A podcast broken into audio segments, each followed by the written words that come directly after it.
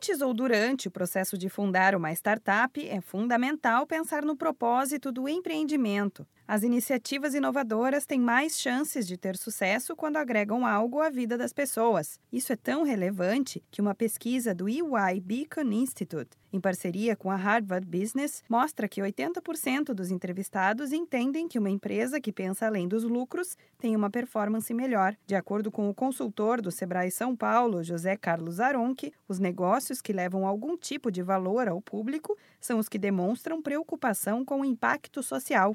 Não existe mais nenhum negócio é, desassociado do envolvimento comunitário, né, do envolvimento com causas. É por isso que as empresas estão é, sempre buscando a inovação, mas inovações que tenham também né, um propósito de impacto social. E aí é que entram as startups. A vantagem das startups é que elas já nascem com uma veia de diversidade, o que ajuda a despertar o interesse de muita gente pela empresa. Segundo o especialista, quando uma startup cresce, está disputando lugar em um mercado que possui mil e uma empresas com a mesma ideia. E são esses negócios que incentivam os maiores a buscarem justo as startups para mudar. José Carlos Aron que destaca que falar de startup é falar naturalmente de inovação.